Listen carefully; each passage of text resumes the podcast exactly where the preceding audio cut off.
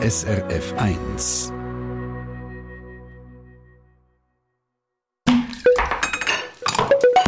SRF 1. A point. Es wird nämlich bitter die Woche, aber auf eine gute Art. Die bitteren Wintersalate haben es nämlich in der SRF 1 Food-Expertin Esther Kern auch angetan und sie hat die zum Anlass genommen, um mal zu schauen, was bitter eigentlich ist und um ein paar spannende Geschichten über das zu erzählen. Esther, willkommen im Studio. Hast du eigentlich gern bitter? Ja, sehr sogar. Also in meinem Erwachsenenleben muss, muss man sagen, habe ich sehr gern eben so die bitteren Salate, aber auch Drinks und auch Gemüse wie Artischocken oder Karten, die haben ja auch viel Bitterstoff. Aber als Kind habe ich bitter nicht gern gehabt. Und da habe ich zu der Mehrheit gehört von den Kindern. Ich dem Fall auch. Also kann man das sagen, dass Kinder grundsätzlich bitteres Essen nicht so gerne haben? Ja, grundsätzlich schon. Das ist quasi evolutionäre Anpassung. Also Bitterstoff, die deuten eben oft hin bei Pflanzen auf Giftigkeit. Und so haben wir Menschen, weißt, wo wir noch Jäger und Sammler waren, gelernt, dass Bitter eher nicht etwas zum Essen ist. Und darum haben viele Kinder bittere Gemüse oder beispielsweise auch Kaffee nicht so gern. Aber, das möchte ich auch noch sagen, es gibt Ausnahmen. Mein Sohn zum Beispiel, also der hat schon als ganz kleine Artischocken auf Pizza bestellt. So lustig. Ich habe ein Gottenkind, die hat auch schon als ganz kleine Oliven gegessen, und zwar aus dem Glas, einfach eine nach der anderen. Also Bitterstoff könnte ein Hinweis sein darauf, dass etwas giftig ist.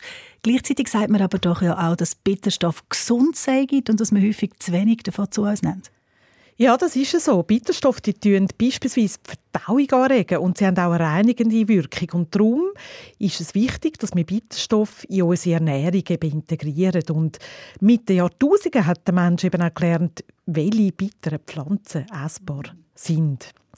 Aber was auch passiert ist in den letzten Jahren, Jahrzehnten und Jahrhunderten, bei unserem Gemüse sind viel Bitterstoffe ausgezüchtet worden. Es gibt ja, das kennst du vielleicht, süß, sauer, salzig, umami und eben bitter als Geschmacksrichtige. Und bitter ist ein bisschen Stiefkind unter den Geschmacksrichtungen. Also das merkt man nur schon sprachlich, eine bittere Pille zum Schlucken. Das ist ja beispielsweise ein Hinweis auf etwas total Mühsames, oder? Wir lieben nicht eine bittere Pille. Aber eben, bitter ist auch gesund. Äh, wenn man jetzt Mühe hat damit, wenn man sich Kind bis Erwachsen äh, sich nicht so hat können gewöhnen als bitter und es nicht so gerne hat, kann man das lernen, zum bitteres Essen gerne haben? Jein, man muss dazu eben sagen, dass es verschiedene Wahrnehmungen von Bitterkeit gibt. Die einen Menschen schmecken bitter sehr stark und die anderen weniger. Und das kann man nicht wirklich beeinflussen. Das ist wie angeboren.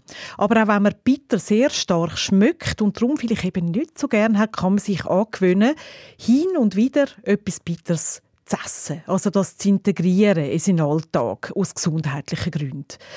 Aber grundsätzlich ist es schon so, dass sich natürlicherweise das Verhältnis zu Bitterkeit in der Pubertät verändert. Also, dass wir Bitter dann eher besser mögen. Das kennen wir ja vielleicht auch von uns selber. Plötzlich hat man Kaffee gern gehabt, Artischocken oder eben Oliven.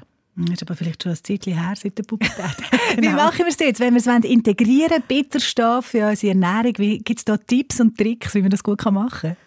Also die, die Peter gern haben, die leben aktuell im Paradies, eben mit all diesen Zikoriensalaten, die du eingangs erwähnt hast.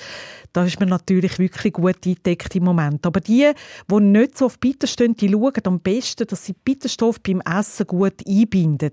In der Sensorik nennt man das Maskieren. Und das Maskieren, das geht beispielsweise mit süßen Zutaten oder mit Fetthaltungen. Ein Klassiker ist zum Beispiel der Chicorée-Salat und dort tut man zum Beispiel Orangen rein für die Süße. Oder Honig hat auch häufige Vinaigrette bei den bitteren Wintersalat. Das kennst du vielleicht. Mhm. Ein wunderbares bittes Gemüse sind auch Karten. Das sind ja wie die stängeligen Verwandten von der Artischocken. Und bekannt sind zum Beispiel Karti aus Genf. Aber letzte Woche habe ich das Gemüse auch gerade in Zürich gefunden, auf dem Markt, aus regionaler Produktion. Und der absolute Klassiker aus der Karte ist ein Gratin. Und für den tut man eben gekochte Kartenstück mit einer Bechamelsauce und Käse überbacken. Und so tut man eben Bitterstoff von der Karten maskieren. Also maskieren tut man nicht nur an der Fasnacht, sondern auch beim Essen. Morgen erfahren wir dann mehr von der Esther Kern darüber, wie man Bitterstoff auch aktiv nutzen kann, um ein Gericht abschmecken. Da geht es um Chicorée-Wurzeln und um andere Bitterstoffe. Und Esther erzählt dann auch, dass es in Frankreich ein bitteres Würzmittel gibt und ganz viele Rezepte dazu. Morgen im Appoint 20 vor 12 Uhr auf SRF 1. Eine Sendung von SRF 1. Mehr Informationen und Podcasts auf srf1.ch.